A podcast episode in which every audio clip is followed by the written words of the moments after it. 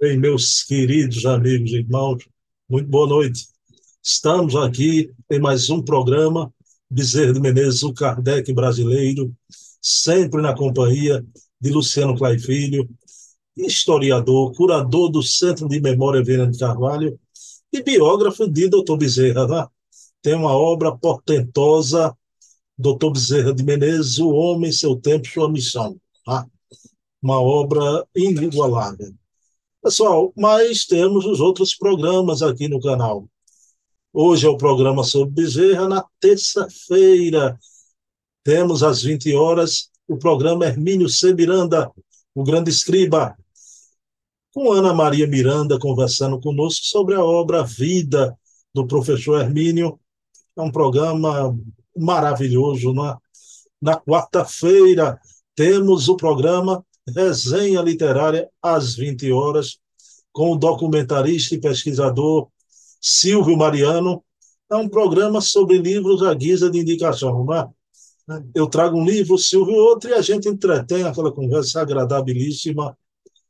Na quinta-feira, temos o programa O Metro que Melhor Mediu Kardec, também às 20 horas, com Heloísa Pires, filha de Herculano, conversando sobre a obra desse grande filósofo espírita brasileiro, né? o guarda noturno do espiritismo, o metro que melhor mediu Kardec. São quatro programas semanais às 20 horas. Mas temos também os programas mensais, também às 20 horas. Todo primeiro sábado, os programas mensais só acontecem aos sábados. Todo primeiro sábado temos o programa Leon Denis, o apóstolo do Espiritismo, com Charles Kemp, presidente da Federação Espírita Francesa, Conversamos aqui sobre a obra Vida desse grande druida reencarnado, desse grande filósofo, um lírico, aquele que traz com tamanho lirismo a filosofia espírita. No segundo sábado, temos com César Perry de Carvalho, também às 20 horas, programa Memórias e Reflexões. É baseado nas memórias do seu César, mas traz uma multidão de fatos desconhecidos do movimento espírita, fatos de bastidores, porque o Perry foi presidente da Federação Espírita Brasileira e da USE São Paulo, né? as duas das maiores instituições espíritas do Brasil. Sabe muito do que ocorreu no movimento espírita. Né? No terceiro sábado, temos o programa Portfólio Fontes Primárias, com Adair Ribeiro, curador do Museu ACOL, Allan Kardec.online, é um programa onde trazemos aqui documentos originais do alvorecer do Espiritismo em França. São documentos com a letra de Kardec, de Dona Amélie Boutet, dos médios de Kardec. Né? Então, mensagens dos espíritos com a letra dos médios. Programa fenomenal. O Adair Ribeiro, hoje, é quem detém o maior número de documentos dos pródromos do Espiritismo em França, né? no alvorecer da doutrina, né? nos dias da codificação. E para encerrar, no quarto sábado, também às 20 horas, temos o programa O Eco da imprensa espírita, um eco com acento no E e com CH, com o articulista Leonardo Marmo Moreira, que escreve para a revista Reformador e para a revista O Consolador. É um programa onde repercutimos o que sai na imprensa espírita do Brasil.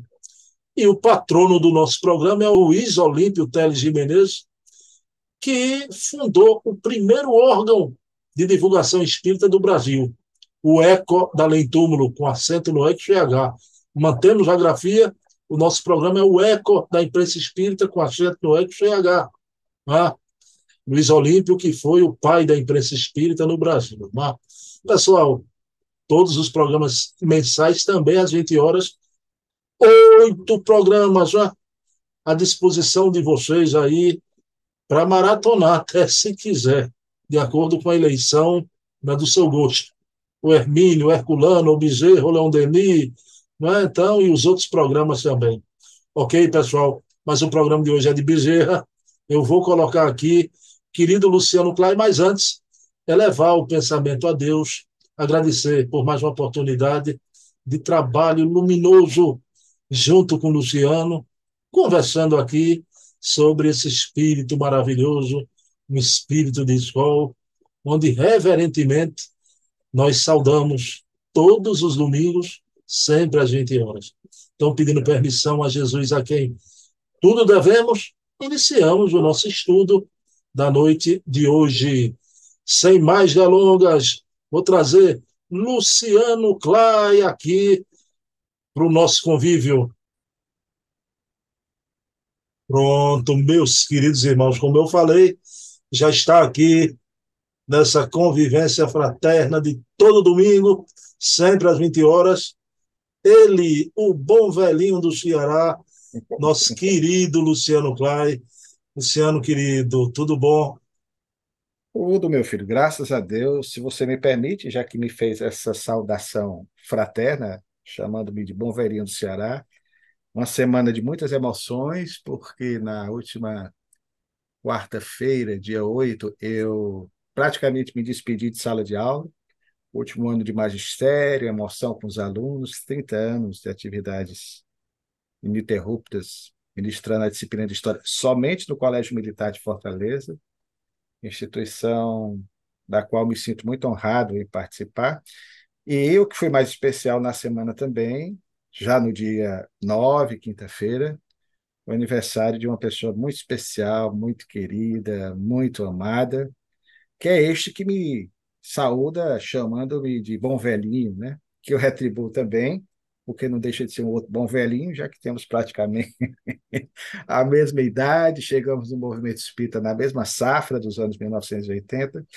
Então, eu aproveito, meu querido, para de coração, lhe quero muito bem. Eu costumo, sabe, Bruno, nas palestras que eu faço, as presenciais, são poucos amigos, mas eu procuro de público na frente, não nas costas. Nas costas também, quando é para se falar bem, dizer do meu amor pelos meus amigos, o carinho, a gratidão. E você foi uma dessas almas encantadoras que a providência divina reaproximou na presente jornada. Já estamos nessa peleja aí praticamente há três anos, saindo desse período grave da pandemia estando ao seu lado aí nesse projeto de divulgação da vida, da obra, desse ser que você, eu e todos os que nos ouvem nestas nossas lives dominicais amam e admiram, que é o nosso doutor Bezerra Menezes. Então, querido, sou muito grato a você e que posso, portanto, como irmão aqui, lhe desejar, não posso lhe dar um presente por enquanto, material, né, mas fica aqui meu beijo no seu coração e que o doutor Bezerra de Menezes, intermediando as vibrações de Jesus, lhe conceda muita saúde, muita luz, muita paz, para que você persevere, querido, prossiga nesse seu trabalho, com o suporte espiritual da sua mãezinha, que se encontra sempre ao seu lado, para que você leve adiante seus projetos com a família linda que você tem. Obrigado por tudo. Deus o abençoe. Feliz aniversário. Luciano, muito obrigado. Né?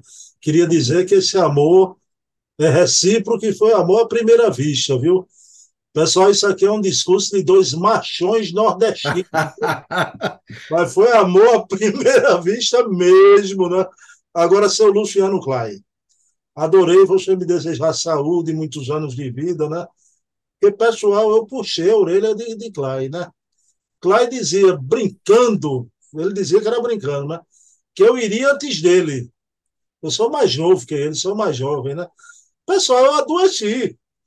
Aí eu liguei para ele, eu pedi para ele mudar, reconfigurar o, o HD dele, mudar o discurso, porque palavra tem poder. E palavra de Luciano Clay. Não, mas você vai, você vai viver muito. Precisamos de você, principalmente de memorialistas, historiadores, aqueles que valorizam a causa da nossa doutrina.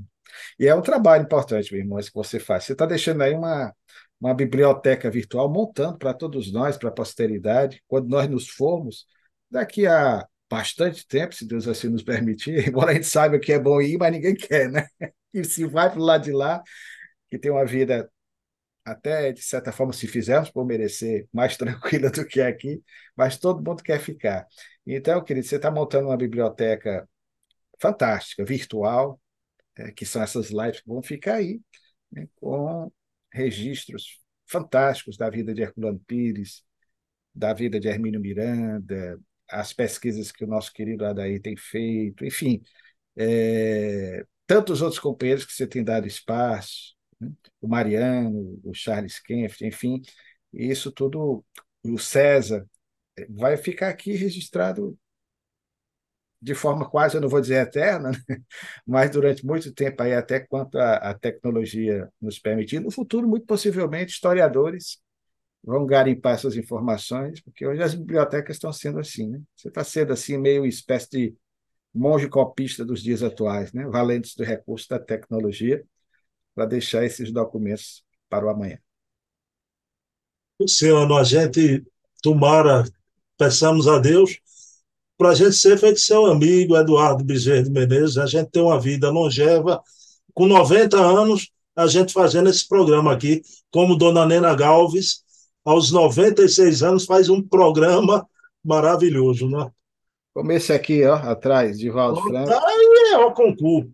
Quase centenário, né? E continua firme, percorrendo o Brasil, não obstante as limitações físicas, né? Mas é uma figura extraordinária. Luciano, mas vamos lá. Meu amigo, veja bem, o, o meu aniversário foi dia 9 de novembro, quinta-feira, né? E minha filha insistiu muito, a gente foi ver o filme Neférios, né? Que eu indico para você, Luciano, indico para todos. O filme é um absurdo, não é? Impactante, é um absurdo de importante e necessário nesse momento atual. O filme retrata, Luciano, um psicopata que vai ser entrevistado por um psiquiatra que vai assinar sua sentença, né? Mas há todo um debate. O psicopata diz que é o demônio. Eh, nós, os espíritas, a gente podia enxergar ali um, um obsessor, não é? um chefe de falange, algo assim. Luciano, e no debate é impressionante, porque o dito demônio ganha em argumentação para o psiquiatra e vem no bojo da conversa, Luciano, a questão do aborto, da pena de morte, do suicídio, da eutanásia, dos comportamentos morais de várias naturezas, não é? E o demônio diz que a humanidade vai aceitando coisas abomináveis, uma pílula dourada, não é? Com os discursos elegantes. Há um momento, Luciano, que chega um padre para conversar com o dito demônio psicopata e o demônio tem medo do, do padre, não é, Luciano? Aí o psiquiatra pergunta se o padre vai fazer um exorcismo. E o padre vem com aquele discurso psicologizante, que aquilo é uma dissociação de personalidade, e o demônio, o espírito obsessor, que seja, que estava com medo, começa a gostar daquela conversa, estende a mão para o padre. Você é meu amigo. Aquilo ali, claro, retratando pílula dourada, como as coisas abomináveis vão passando. Luciano, eu queria a tua opinião. Eu pensei muito em você quando eu estava voltando para casa. Sabia que hoje ia ter programa, né? E passei esses dias, de quinta até hoje, Vou perguntar isso a Luciano Pai. Luciano, o que eu lhe falei, mas você percebe nesse momento da humanidade, ante esses grandes temas, a humanidade caindo num desfiladeiro à custa de uma relativização moral desse tamanho. Como você vê isso, Luciano? Eu vejo exatamente como você sinaliza, querido. É algo que para nós é um sinal de alerta, porque nós, seres humanos, ainda evolutivamente, na nossa adolescência espiritual, se é que saímos da nossa infância, por vezes eu me questiono, e como eu lido com adolescentes, trabalhava né, até este ano com adolescentes, nós percebemos que às vezes é da propriedade esse momento de questionamento, de rebeldia, de uma busca constante nas conversas que temos de se relativizar. E nem sempre é assim. Nós somos da geração dos anos 1960, nascemos naquele decênio, e foi um decênio de muitas mudanças em nível mundial. E naquele período eu me lembro muito bem, foi até motivo de discussões de temas musicais bastante conhecidos em nosso país, a expressão é proibido proibir. E, evidentemente, que eu, particularmente, nunca concordei, desde a juventude, com essa expressão, porque há momentos em que nós precisamos proibir, nos impormos diante da situação, por exemplo, em que nós podemos lidar com um filho que tenha uma rebeldia, rebeldia exacerbada, a, necessar, a necessidade da imposição de limites, não com os excessos do passado, mas com o equilíbrio necessário para que nós possamos, nos valendo daquela pedagogia pestalozziana entender que o amor é o eterno fundamento da educação, mas é necessário a disciplina, é necessário se impor limites para nós mesmos. Por isso é que quando nós estamos no mundo espiritual, esses registros são feitos em especial por André Luiz, na série que o homenageia, dando-lhe o nome, o trabalho missionário que ele inaugura na década de 1940 com a série Nosso Lar, pela mediunidade limpa e clara de Chico Xavier, André Luiz nos vai mostrar toda uma realidade da sociedade espiritual na qual se encontra numa colônia, Nosso Lar, muito próxima da Terra. E o mais interessante, Bruno, é que Nosso Lar, em estando muito próximo da Terra, os espíritos que para lá vão ainda carregam em si todas as defecções morais, não são almas plenamente buriladas, refinadas, não estão na esfera de um Paulo de Tarso, de uma Maria Teresa, são espíritos que são de evolução mediana, como o próprio André Luiz. E veja que esse espírito maravilhoso assim se coloca, estão próximas da Terra e que depois de passarem por essa zona purgatorial, como alguns entendiam, não no sentido do purgatório, mas que é a região umbralina, expressão que mais comumente nós utilizamos no meio espírita, que na verdade é esse pórtico de transição de outro estágio consciencial, porque André Luiz viveu um momento de muita turbulência em razão da vida equivocada que levara, até o momento em que ele se conscientiza, apela intimamente, sinceramente a Deus, aciona as potencialidades intrínsecas da sua alma, naquele momento de dor exacerbada, até que assim sendo ele tem a oportunidade de ser resgatado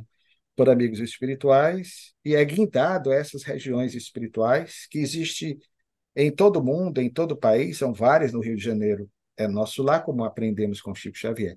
Mas o que eu aprendi a entender com o nosso lar e toda a série é que mesmo nessas regiões há toda uma disciplina, eu vou usar a palavra impostas, aspiando que os amigos espirituais, é só lembrar de Clarencio, que assumia uma missão governativa na região de nosso lar, era o administrador da região. Claro que ele se impunha não com truculência, mas pela moral de um espírito que palmilhara durante milênios, ao longo de várias encarnações, compreendendo, entendendo e vivendo a mensagem de Jesus para ter condições de ser o administrador daquela colônia.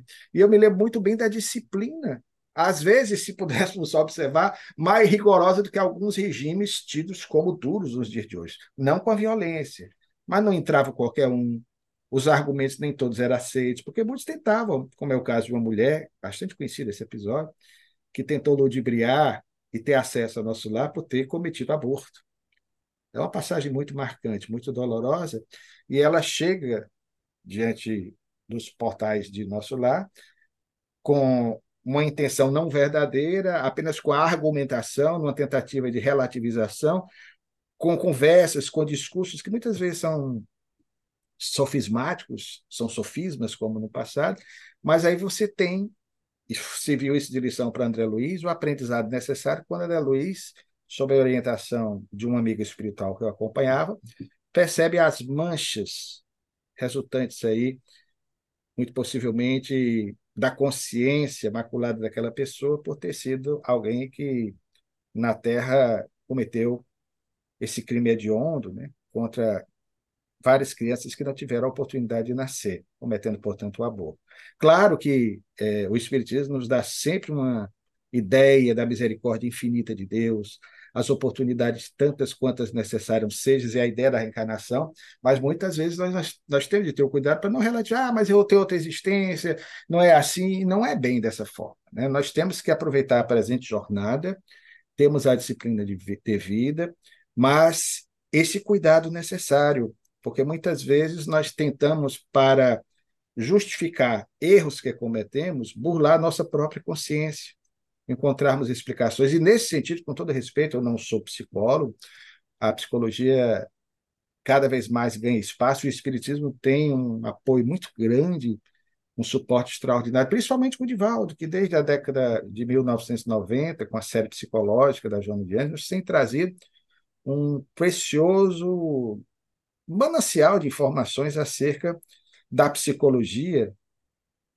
baseando-se na psicologia do mundo contemporâneo, com a psicologia do maior de todos os psicólogos da Terra, que foi Jesus, que procurava resgatar de si mesma a alma humana nessa necessária e imprescindível viagem a esse mundo ignoto, desconhecido que habita em cada um de nós, que é o nosso mundo interior. Então, querido, nós observamos que a psicologia, quando bem trabalhada, embora ela tenha um caminho próprio, o cuidado que nós devemos ter é não misturar as coisas, porque o que nós vemos com todo respeito, mesmo no nosso meio espírita, é que muitas pessoas optam pela psicologia, esquecendo que o espiritismo traz no seu bojo uma mensagem psicológica. Lembremos que a primeira agremiação espírita do Brasil, a Sociedade Espírita Parisiense, vai publicar uma revista, a Revista Espírita, vai ser essa revista sempre uma abordagem psicológica, com esses estudos psicológicos, psicológicos da alma, né?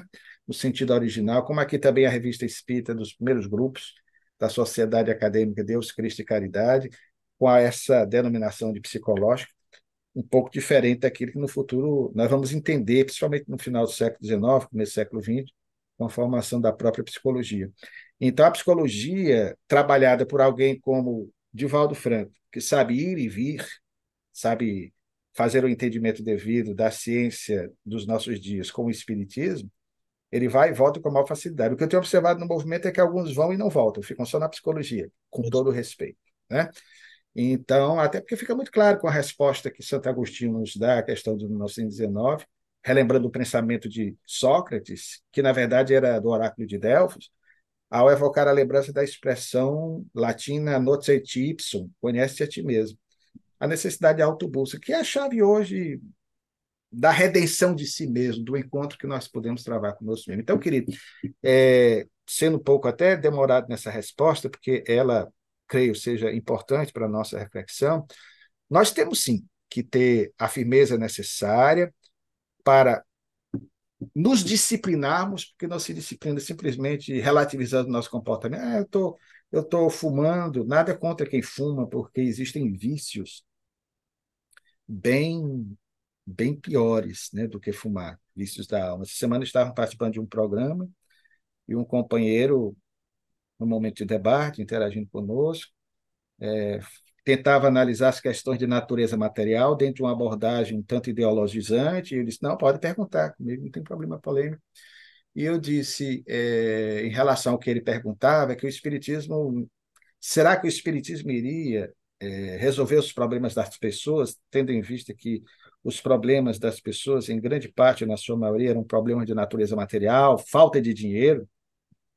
E os companheiros que coordenavam o programa me deram a palavra e eu disse: olha, o Espiritismo não vai resolver problema de ninguém, absolutamente nenhum.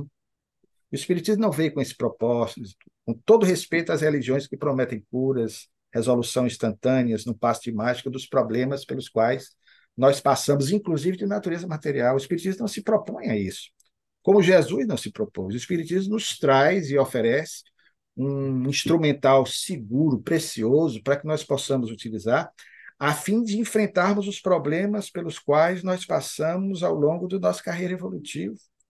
E nós, no mundo material, às vezes tendemos a relativizar também as coisas e nos esquecemos, foi o que dissemos, que o dinheiro é meio e não fim. Porque o dinheiro compra uma lâmpada, mas não compra a luz, compra um livro, mas não compra o conhecimento, compra uma cama, por mais confortável que seja o colchão sobre ela, nem sempre você tem seu sono devidamente restituído. Compra armas, mas não compra paz. Compra companhias, mas não compra o verdadeiro amor. Compra remédios, mas nem sempre a nossa saúde efetivamente é restituída. Então, o dinheiro não é tudo na vida, foi o que dissemos. Então, nós temos que ter esse cuidado né, com essas relativizações que me fazem lembrar aqueles que discutiam com Sócrates que eram sofistas e que, utilizando das palavras, das contra-argumentações, sempre tinham uma ideia bem afinada, com uma boa retórica, para tentar confundir as pessoas. Repetimos, acreditamos que essa ideia do é proibir, proibir, ela não tem vez nos nossos dias, porque nós temos sim que estabelecer para nós mesmos determinados limites. Ah, mas a palavra proibir é muito forte. As pessoas estão dando ênfase e mudando o teor das palavras. Depende. Jesus foi muito claro nesse sentido. Sim, sim, não, não. Sim. Quando o soldado o esbofeteia, ele pergunta, soldado, se por que tu me esbofeteias? Por que tu me bates? Se eu errei, mostra-me o erro, mas se eu não errei, por que tu me agrides? Né? Então Jesus se posicionava dessa forma. Não, vamos relativizar. Não, não, Jesus era assim, sim, não, não. Fica muito claro. É só evocar a lembrança dos seus ensinamentos e, sobretudo, aqueles que Allan Kardec teve cuidado de emoldurar através das mensagens que os imortais trouxeram na obra lançada em 1864, que é o Evangelho segundo o Espiritismo. Desculpa, querida, aí a demora, né? mas você me provocou e o bom velhinho cearense aqui fala para o, o velhinho pernambucano mais demoradamente. Luciano, fantástico, né? Você passou escalpelo aí, né? Uma análise. Luciano, tem Rio Mar aí no Ceará? Tem? Tem dois. Aqui nós temos dois, dois. Rio Mar é, em bairros diferentes. O Rio Mar Kennedy e o Rio Mar é, Papicu. Pronto, eu aqui vi o filme Neférios no Rio Mar. Não sei aí em Fortaleza, mas fica aqui a indicação para Luciano, né? Vou ver se. Há uma mensagem muito bela do Bezerra de Menezes, através do Chico, que eu jamais esqueci. Ele diz assim, né? As três pedras de tropeço da humanidade, né? A ambição pelo poder, a paixão pelo dinheiro e o envilecimento do sexo. Ah, palavras dele, doutor Bezerra. Luciano, vamos lá. Pessoal, a gente vai voltar para a pesquisa. Olha aqui a obra de Luciano Bezerra de Menezes, O Homem, Seu Tempo, Sua Missão. Luciano, você notou meu plano de tela de volta, depois de, de, de um tempo, né? Consegui refazer. Está aqui novamente essa imagem. Pela primeira vez o Movimento Espírita viu aqui no programa, Luciano, né? Antes do lançamento do livro. Esse aqui é o bom velhinho. Pois é o bom velhinho, o mal velhinho. O mal velhinho é do Ceará. E o pior de Pernambuco. É o bom nordestino, meu filho.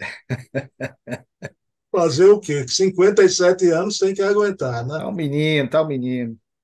Tô com Luciano, 59. vamos lá. A gente já viu nove filhos de Bezerra, né? Dessa vez eu não vou citar os nove aqui, né? Semana passada, a gente viu Emanuel Bezerra de Menezes, né? Cândida Augusta Bezerra de Menezes Filha e aquele anjo de menina, né? A Cristiana Bezerra de Menezes, né? Luciano, hoje a gente vai ver mais três e um detalhezinho de um filhinho de Bezerra que vai aparecer aqui, não é? Luciano, vamos começar por José Rodrigues Bezerra de Menezes, né? Queria que você trouxesse conhecimento da gente, né? Quem foi esse filho? José Rodrigues Bezerra de Menezes. Ô, Luciano, parece que ele era muito chegado a Otávio Barão e eles compartilhavam é, reflexões espíritas um com o outro, né? Foi isso mesmo? Exatamente, meu filho. É interessante essa sua pergunta, Bruno. Já comentamos isso, talvez, lá atrás com você, numa das lives que fizemos. Há algum tempo nós fazíamos uma, uma, uma pesquisa nessa fase inicial das nossas buscas em relação aos descendentes do Dr. Bezerra de Menezes, no Rio de Janeiro, e aí nós encontramos na internet um pastor de uma determinada igreja no Rio se afirmando tetraneto de Bezerra de Menezes, porque tinha o sobrenome Bezerra, não tinha mais nem o Menezes. E ele dizia que todos era a afirmativa dele para dizer que, por ter sido ele próprio espírita, abandonou o espiritismo, porque teve uma visão espiritual, um despertamento e encontrou. Nós respeitamos quem pensa diferentemente de nós, desde que siga o seu caminho sem agredir os outros, o seu caminho de fé, depois de ter transitado durante muitos anos no Espiritismo. Só que, em vez de se contentar com essa mudança e seguir pelo novo caminho, Ele falava mal do Espiritismo, já demonstrando que não entendeu absolutamente nada a respeito do que é o Espiritismo, senão não falaria mal de uma doutrina que só nos concita a fazer o bem e a transformação interior. Agora, o mais impressionante é que na época nós já pesquisávamos sobre os filhos do Dr. Bezerra, e ele dizendo que o Dr. Bezerra, de certa maneira, ao fazer a opção, seu ancestral, que ele nunca apresentou de quem ele descendia, nós chegamos a, a perguntar através de, de na época, é, não sei se era blog que ele tinha no canal dele, nós mandamos várias mensagens apresentando-nos como pesquisador, e dizendo a ele que, por gentileza, me dissesse de qual dos filhos do Dr. Bezerra de Menezes ele descendia. Nunca disse. Até hoje eu aguardo a resposta, que provavelmente me faz crer que ele não tinha descendência alguma. Ser Bezerra de Menezes no Rio de Janeiro não quer dizer que você é descendente do Dr. Bezerra, porque houve vários Bezerra de Menezes, inclusive alguns do Ceará, do sul do Ceará, da região do Cariri, que foram para o Rio de Janeiro e lá também tiveram projeção, como o nosso Adolfo Bezerra de Menezes, do Riacho do Sangue. E então, ele nunca disse isso, mas afirmava, e muitos outros até no meio espírita que criticavam o doutor Bezerra de Menezes, diziam que o doutor Bezerra de Menezes não teve o cuidado de amparar os filhos de tal maneira que eles rejeitaram o espiritismo, o que não é verdade. Apenas um ou outro se dedicou mais intensamente, vamos falar de um deles, talvez hoje, à Igreja Católica por opção. Um homem de bem, também, como seu irmão mais velho. Mas quase todos os filhos do Dr. Bezerra de Menezes, esses dois que você citou, eram espírita, espíritas. E as pessoas se esquecem que foram os filhos do Dr. Bezerra de Menezes encarnados, que em 1920, em homenagem ao pai e à sua condição de espírita, resolveram publicar a obra póstuma sobre a qual já nos detivemos, A Loucura sobre o Novo Prisma. E entre os filhos do Dr. Bezerra de Menezes, este que você cita, o José Rodrigues Bezerra de Menezes, nascido exatamente no início da década de 1880, filho do Dr. Bezerra com a Cândida, portanto, o segundo casamento, mais novo do que o Otávio, sobre quem falamos, também simpático ao Espiritismo. O Otávio é de 1873, ele era praticamente mais velho, nove anos, do que esse outro irmão, e tem esse nome José Rodrigues em homenagem ao avô materno do Dr. Bezerra de Menezes, José Rodrigues da Silva. Curiosamente, descobrimos que, assim como o doutor Bezerra apelidou o Otávio, que, de fato, como já trabalhamos na outra live, ele teve o ensejo de estudar o Espiritismo e de frequentar reuniões como aquela narrada por Ramiro Gama, no livro Lindos Casos de Bezerra de Menezes, o José, o José Rodrigues, que era, aliás, é, apelidado pelo Dr. Bezerra de Menezes de Tuca, descobrimos o apelido dele, Tuca. Tanto ele, Tuca, como o Otávio chamado de Barão. Só que de todos os filhos do Dr. Bezerra de Menezes, o José Rodrigues foi aquele que mais se dedicou à causa espírita. Foi um espírito atuante até a sua desencarnação. Inclusive, é, o convite de missa dele, do sétimo dia, que era comum naquela época, não era um convite de missa. A esposa, Dona Maria Isabel Panasco, né, que era uma educadora, também espírita dedicada, como filho. O nome do filho era Adolfo Bezerra de Menezes Neto. Foi, aliás, esse filho que, na década de 1940, é, pela desencarnação do pai, o José Rodrigues, que vai se dar em 1945, ele vai é, fazer o túmulo que ainda hoje existe no cemitério do Caju. Ali ele prepara na lápide coloca a relação de todos os livros espíritas que o avô publicou ou deixou de publicar, porque ali também há algumas obras não publicadas, como Os Mortos que Vivem, né? Então, o Adolfo Neto, que vai desencarnar na década de 1960, portanto, bem recentemente, a década que nós nascemos, né? para não ir tão longe, mas há o registro de convite para uma celebração numa, numa agremiação espírita, e a, e a esposa do José Rodrigues pedia, porque dizia lá que ele não era católico, ele era espírita, que se tivessem de fazer alguma homenagem, que fizesse uma oração por ele, uma prece por ele. Né? Então eles tinham todo esse cuidado e frequentaram um, um, um, um centro espírita que era conduzido por uma personalidade muito conhecido no movimento espírita dos anos 1910, anos 1920, amicíssimo do Viana de Carvalho, o grande orador espírita cearense, que se chamava Gustavo de Macedo. O Gustavo de Macedo, Bruno, lamentavelmente esquecido do movimento espírita de hoje, deu uma contribuição extraordinária porque ele era um frade dominicano, conhecido como Frei Solanos, e ele abandonou a batina para se dedicar ao espiritismo. O reformador, ao longo dos primeiros anos né, da década de 10, década de 20, transcrevia muitas das conferências dele que atraía multidões. Você imagine um ex-frade tendo a oportunidade de discorrer sobre a mediunidade dos santos, e ele normalmente fazia isso, porque ele conhecia a fundo a geografia, ou seja, a vida do santo. Então, o, o Tuca, o José Rodrigues, ele teve é, essa oportunidade, cursou a mesma faculdade que o pai, assim como o irmão que desencarnou em 1925, a Faculdade de Medicina, só que na época ele seguiu, que era uma espécie de especialização ou de ramificação, odontologia.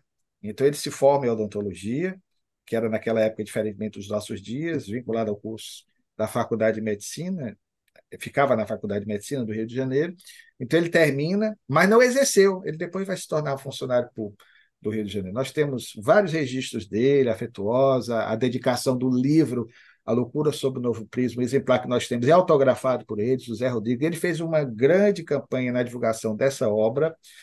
E o mais interessante que deu coração dele, talvez de todos os filhos, no caso homens, foi aquele mais perto do Dr. Bezerra de Menezes, assim, em termos de identificação, porque ele, além da proximidade com o irmão, Otávio, ele também, depois que Otávio se casa e que Antônio desencarna, vai ser ele, ainda no, novo e solteiro, que vai ficar cuidando do irmão mais velho do. Bezerra, do filho mais velho do Dr. Bezerra de Menezes, seu irmão mais, mais velho, o Adolfo. Porque o Adolfo vai ser aquele filho que vai ter problemas de natureza obsessiva, psicológica, ou psiquiátrica. E quem cuidava muito dele, depois da desencarnação do Antônio, que era irmão de pai e mãe, vai ser o outro irmão, o Otávio. Mas o Otávio vai se casar na década de 1890 e não vai mais poder viver com o irmão, que tinha uma casa sempre contigo aqui, do lado do Dr. Bezerra, em que ele ficava. O Dr. Bezerra tinha filhinhas pequenas, né? então tinha uma separação necessária, talvez pelos probleminhas que ele apresentasse. E quem ficou cuidando dele, morando com ele durante um bom tempo, ele tinha, um, um, o, o Adolfo, o irmão mais velho, um, um, amor acendrado, assim, uma atração tremenda, uma afinidade espiritual pelo irmão caçula.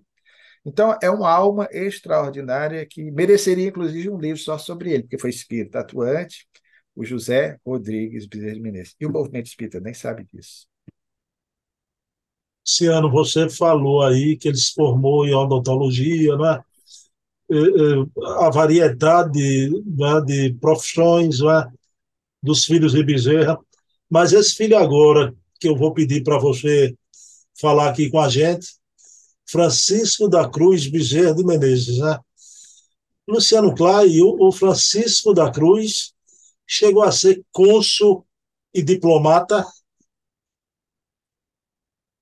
se o José Rodrigues foi o filho que espiritualmente, na nossa opinião, como pesquisador, dos homens, foi aquele que mais se aproximou do pai na vivência dos preceitos espíritas, o Francisco da Cruz, até hoje temos uma dúvida se esse da Cruz, no nome, se refere ao pobrezinho de Assis, ou talvez uma homenagem do Dr. Bezerra de Menezes, não podemos afirmar, ao Dr. Francisco Dias da Cruz, desencarnado em 1878, grande amigo do Dr. Bezerra de Menezes, colega de vereança, pai do filho homônimo, Dias da Cruz, que será também amigo do Dr. Bezerra de Menezes e seu companheiro nas lides espíritas na Federação Espírita Brasileira. O Francisco da Cruz, que normalmente não assinava Francisco da Cruz Bezerra de Menezes, assinava Francisco Bezerra de Menezes, de todos os filhos da Dr. Bezerra Menezes, vai, ter aquele, vai ser aquele que mais vai ter uma projeção social, sobretudo pelo seu empenho. Ele era um dos mais novos, nascido também nos anos 1880 e 1884, e vai ser o último dos filhos do Dr. Bezerra de Menezes a desencarnar, porque ele só vai desencarnar com quase 80 anos, em 1961. E o Francisco, ele vai ganhar muita projeção porque ele vai se dedicar com afinco à área do direito e mediante seus próprios esforços individuais, ele vai ter uma brilhante carreira como diplomata e depois cônsul com atuação de forma muito especial nos Estados Unidos. Então foi um cônsul, teve um papel importante, teve inclusive muitos contatos com Getúlio Vargas durante a era Vargas, quando aqui estava no Brasil. Na década de 30 ele vai aos Estados Unidos, onde viverá durante algum tempo. E o mais interessante é que ele também vai deixar um filho de nome Adolfo Bezerra de Menezes. Só que, diferentemente do outro Adolfo, veja o amor dos filhos pelo pai. Para quem dizia, ah, o doutor Bezerra se descuidou dos filhos. Já citamos dois netos com o nome do avô. Adolfo Bezerra de Menezes Neto, o filho do Tuc, o anteriormente citado, e esse outro, que aliás nasceu em 1910 e desencarnou recentemente, na década de 1990, com quase 100 anos.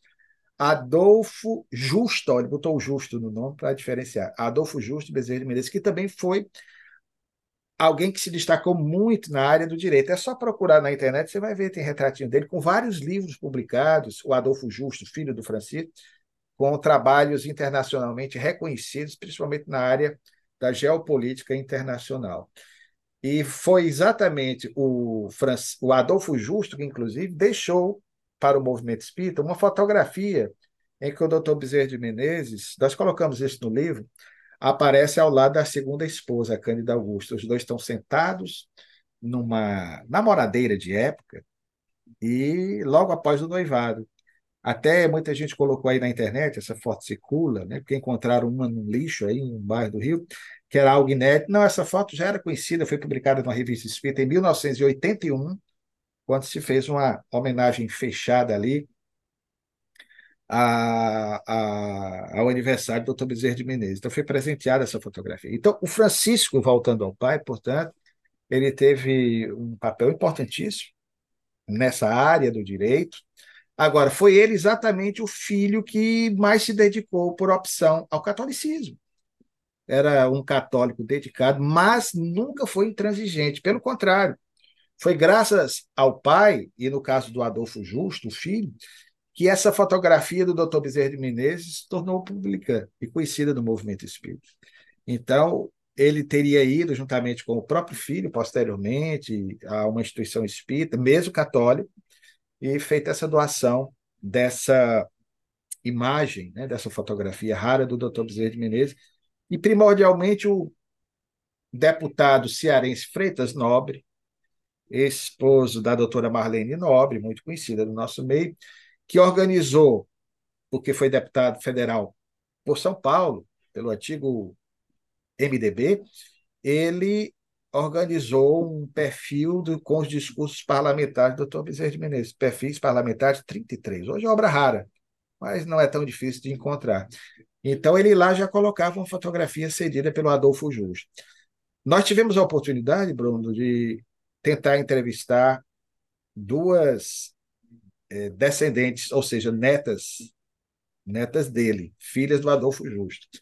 Uma nós conseguimos, onde até obtivemos uma foto, uma senhorinha simpática. A outra, que é uma pessoa também muito conhecida, obviamente não vamos declinar o nome, é, de muita projeção, já velhinha também, aí sim, pelas convicções de fé, talvez a ideia que ela tivesse do Espiritismo, por mais jeito que tivéssemos ali de tentar conversar, ela não é, se dispôs a conversar conosco, mas a outra não, a outra foi gentil, recebeu um ramalhete de flores na ocasião, com muito carinho e tudo lá, e acabou nos compartilhando aí informações preciosas. Então, o, o cônsul Francisco Bezerra de Menezes foi o último dos filhos a desencarnar e aquele que socialmente, pudermos assim dizer, teve uma, uma projeção maior na descendência do nosso doutor Bezerra de Menezes. Vamos agora ver uma mocinha, né? Hilda Bezerra de Menezes. Luciano, essa menina vai nascer em 16 de agosto de 1886. Luciano, ela vai nascer na manhã do dia daquele discurso do doutor Bezerra de adesão ao Espiritismo. Aí, Luciano, não tem como, não é? A gente já vai fechando o mosaico, né? Eu imagino o Bezerra muito inspirado naquele discurso de adesão e colaborando mais ainda com aquela inspiração. Era um dia feliz, onde Hilda, de manhãzinha, veio ao mundo, né? Eu já pensei tanto nisso, sabe, Bruno? O doutor Bezerra de Menezes vai viver, portanto, talvez, se não o mais, um dos mais felizes dias da sua vida. Porque ele vai ter a oportunidade de publicamente, eu imagino a emoção, foi numa segunda-feira à noite, às 19 horas, no Salão da Guarda Velha, o auditório apinhado de pessoas, e os jornais da época aventam a possibilidade, pela estimativa de público ali, observadas no olho, de um público que oscilava entre 1.500 a 2.000 pessoas. Hoje em dia, se tem um público desse em palestra espírita, é para ele aqui. Ó. Divaldo consegue, né? E eu fico impressionado que naquela época, sem o microfone, o doutor Bezerra tivesse tido pulmão. Devia ser a emoção do dia, porque foi exatamente na manhã daquele dia com ele presente, que o doutor Bezerra de Menezes fazia às vezes de parteiro. Ele trabalhou durante muito tempo, a expressão usada à época era médico parteiro, não se usava ainda a expressão dos nossos dias, médico obstetra. Então, o doutor Bezerra de Menezes estava presente no parto dos filhos. Normalmente tinha aquela ajudante, aquela mulher que participava, as parteiras tradicionais. Os filhos nasciam em casa. Então, Hilda nasce em casa e o doutor Bezerra de Menezes ali, naquele dia feliz, celebração da família, pelo nascimento tranquilo da criança, que veio trazer uma luz muito especial naquele dia que ficaria indelevelmente marcado, certamente para sempre, na sua jornada espiritual. E à noite ele tem a emoção de publicamente declarar-se espírita. Então foi realmente, querido, um dia muito feliz. Essa jovem, eh, quando ele desencarna, portanto, em 1900, está praticamente com 14, 13 aninhos, né? Uma criança, uma adolescente, imagina a dor sentida, né? Era uma das filhinhas pequenas, menor de idade, entre outros que também permaneceram. A família passando por privações. Ela vai se casar, descobrimos, né? É, ainda na década seguinte, mas vai desencarnar também prematuramente em 1914 também em decorrência de tuberculose. Veja que sina né, dos filhos do Dr. Bezerra Menezes. Desencarna, portanto, se fizermos o cálculo aí, relativamente jovem, né, uma menina, uma criança, mas certamente, pelo menos nesse período, já deve ter tido o conforto espiritual dos paizinhos, Dona Cândida, que desencarnou em 1909, e do Dr. Bezerra de Menezes, que já estava no mundo espiritual 14 anos antes dela partir, né, em 1900 e 14 para recebê-la no mundo maior. Luciano, há dias alegres e dias tristes, não é? Luciano, vai nascer o filhinho de Bezerra de Menezes no mesmo ano que desencarna aquela filha que você se reportou, que era um anjo de beleza, cristiana, que vai desencarnar de tuberculose Cristiana vai desencarnar no mesmo ano, vai nascer Joãozinho, João Bezerra de Menezes. Né? Esse filho de Bezerra vai viver poucas horas, Luciano. Eu lhe pergunto, terá sido, Luciano, o impacto, o abalo da perda de Cristiano, o desencarne precoce de Cristiana, que a, a, esposa de Bezerra, a mamãe, é, sobre aquele abalo, aquilo influiu na, na gravidez, no nascimento de João Bezerra de Menezes, que vai viver poucas horas apenas, Luciano. A Cristiana desencarna aos nove aninhos, como você citou, no dia 11 de abril, mesmo dia do pai, só que de 1689. Nós comentamos. E nesse mesmo ano, portanto, no dia 15 de novembro, no mês de novembro, né, nós vamos ter a desencarnação do João, enquanto a República estava sendo praticamente proclamada. Né? Então você veja, doutor Bezerra de Menezes, aliás, as biografias não registram, nós vamos ter um capítulo só para tratar sobre a atividade política do Dr. Bezerra de Menezes. O Dr. Bezerra se candidatara em setembro daquele mesmo ano ao seu último mandato, que as biografias não registram. Em 1889, todo mundo fala que em 1886, 85 ele abandonou a política. Não, ainda foi deputado geral, mas perdeu o mandato por conta do advento da República. A Câmara foi dissolvida e ele queria assumir, já estava inclusive diplomado, como se dizia, ele não assume. Então ele vai ter esse outro golpe de ver partir poucas horas após o nascimento um garotinho cujo nome já havia sido dado. Nós pegamos o nome do João, que nasceu e recém-nascido partiu ao mundo espiritual de retorno, certamente veio cumprir aí uma, cumprir uma etapa de tempo que ele faltava para retornar ao mundo maior, como entendemos pelo Espiritismo, mas deixou a dor no pai, na mãe. Agora, como você coloca, nós supomos, é uma hipótese muito plausível, que o abalo sofrido pela mãe. Veja bem, se a filha desencarna no dia 11 de abril, ela estava grávida já, em avançado estado né, da gravidez, alguns meses já. Então, aquilo ali deve ter psicologicamente abalado a mãe de tal maneira que, somatizando, era muito difícil, aquilo ali deve ter repercutido. É uma hipótese que levantamos, não podemos afirmar categoricamente, mas ele vai desencarnar, talvez por não ter a resistência necessária de uma enfermidade muito comum naquela época, como se fosse o tétano, que, é que a criança nascia imediatamente e desencarna poucas horas após. Então, infelizmente, esse fato ocorreu e foi mais um dos filhos aí que nós contabilizamos do Dr. Bezerra de Menezes. Acreditamos até, Bruno, que como o Dr. Bezerra de Menezes era pai quase que anualmente, antigamente era assim, né? E há anos, aí, há uns dois anos, o interregno, um intervalo de tempo, que ele não foi pai, supomos que talvez, não encontramos o registro, ele possa ter tido até mais filhos, que podem ter desencarnado, que era muito comum à época, recém-nascidos. Bom, pessoal, estamos encerrando, né? Meu amigo, tu faz a prece final? Com uma alegria, meu querido. Senhor, amigo Jesus, desse clima de fraternidade em que tivemos a oportunidade de uma vez mais entretecer comentário sobre a descendência do Dr. Bezerra de Menezes, teu dileto discípulo, apóstolo do bem, que continua a nos amparar do mundo espiritual. Nós queremos, portanto, Senhor, mais uma vez a Ti externar o nosso reconhecimento, a nossa gratidão por estes encontros que para nós são tão importantes, enriquecedores, e ao mesmo tempo nos permite, nessa interação fraterna, permutarmos energias que se fazem tão necessárias nessa caminhada que encetamos nesses dias ainda tão difíceis.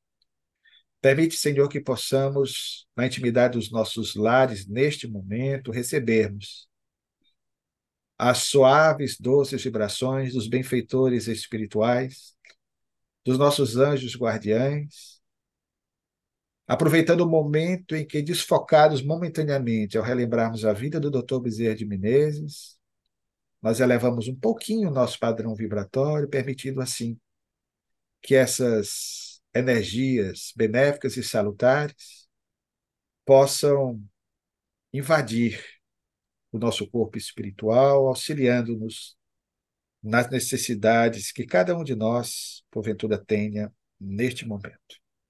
De maneira muito especial, bondoso amigo, permite-nos, neste instante, rogar-te ao nosso patrono dessas reuniões dominicais, o Dr. Bezerra de Menezes, que envolva meu querido irmão e amigo Bruno Tavares em energias salutares, energias que revigorem cada vez mais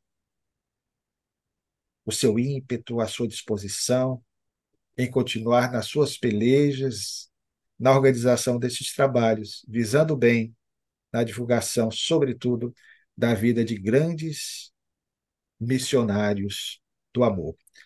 Que ele possa, em face da celebração do seu aniversário, na última quinta-feira, dia 9 de novembro, ser acarinhado pelos benfeitores espirituais, receber sempre a doce e eterna presença da sua mãezinha do outro lado da vida e que possa continuar com esse bom humor que o caracteriza na companhia de sua adorável família. Ser com ele, Senhor, ser com a sua família e ser com todos nós, hoje e sempre. Bem, meus queridos irmãos, domingo que vem estaremos aqui novamente, eu e Luciano. Quero dedicar esse programa, Luciano falou nela, na minha mamãe. Minha mãe, continuo a precisar de ti, ora por teu filho. Luciano Claro, eu posso contar uma cena bucólica aqui, que eu achei a cena tão, tão linda, rapaz, né? Você conhece aquela cena que o Leon Denis viu o Kardec lá? Na árvore. Ah, pronto, sempre quando a gente vai gravar, eu ligo para Luciano, né? Aí o Luciano estava me contando, o Luciano estava limpando o quintal, pessoal, né? Aí contando que estava ajeitando as plantas, tudo, né? Quando ele entrou na gravação, eu perguntei, tá fedendo ainda ou tomou banho, né? Ele tinha tomado. Luciano, parabéns pela aposentadoria, viu? Vou orar para sua esposa ter paciência, viu? Com essa aposentadoria aí, viu? Beijo. Paz e bem. Te amo, meu filho. Feliz aniversário aí.